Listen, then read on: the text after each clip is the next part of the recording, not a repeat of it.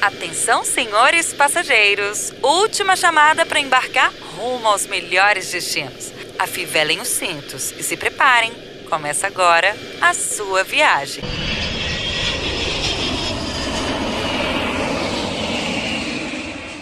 Como tudo que é bom dura o tempo necessário para se tornar inesquecível. Eu espero que você não se esqueça dessas dicas, tá? Porque a gente está terminando a nossa semana temática sobre Natal.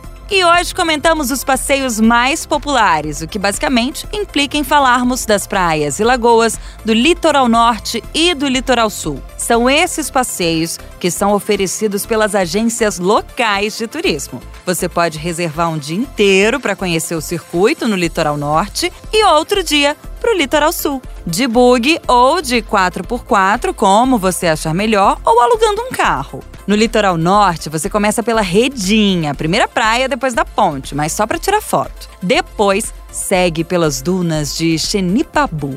Isso de bug. E aí, meu amigo ouvinte pode escolher, com ou sem emoção. Lembrando que com emoção é bom segurar o chapéu, é mais fácil do que controlar os gritos, porque os motoristas pisam mesmo no acelerador entre subidas e descidas. Aproveita que tá lá e faz um passeio de dromedário, que é um primo distante do camelo, rende fotos incríveis como se você estivesse no Egito, no Marrocos, bem chique. Depois atravessa o rio Ceará Mirim para as lagoas de Pitangui e Jacumã, que ficam uma bem pertinho da outra. No caminho faz uma parada para diversão de novo praticar o uísque bunda e descer em uma tirolesa. O melhor é que a queda acontece numa lagoa quentinha, dentro das dunas. A parada para almoço é no restaurante Naf Naf. O guia ainda faz o favorzão de levar você a Areias Douradas para mostrar a beleza do lugar onde foi gravada a novela O Clone de 2001. Sobre as nossas cabeças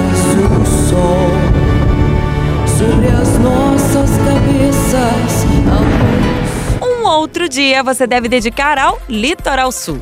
Você sai de Natal e passa pela Praia de Cotovelo. E aí faz uma parada em Pirangi para conhecer uma das maiores belezas naturais do Brasil e, por que não, do mundo. O maior cajueiro do planeta. São 8.500 metros quadrados, produzindo por safra 80 mil cajus, o que dá mais ou menos 2 mil toneladas da fruta.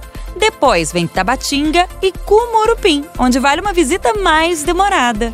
Para chegar a Pipa, o destino turístico mais famoso do Rio Grande do Norte, você precisa atravessar as dunas de Marambá de Bug e a Lagoa Guaraíras de Balsa. Pipa merece outra viagem, ou pelo menos duas noites de hospedagem. Fica a dica, viu? O mundo tá cheio de aventuras esperando por você. Bora desbravar? Com informações de Paulo Campos, Renata Zacarone para FM O Tempo.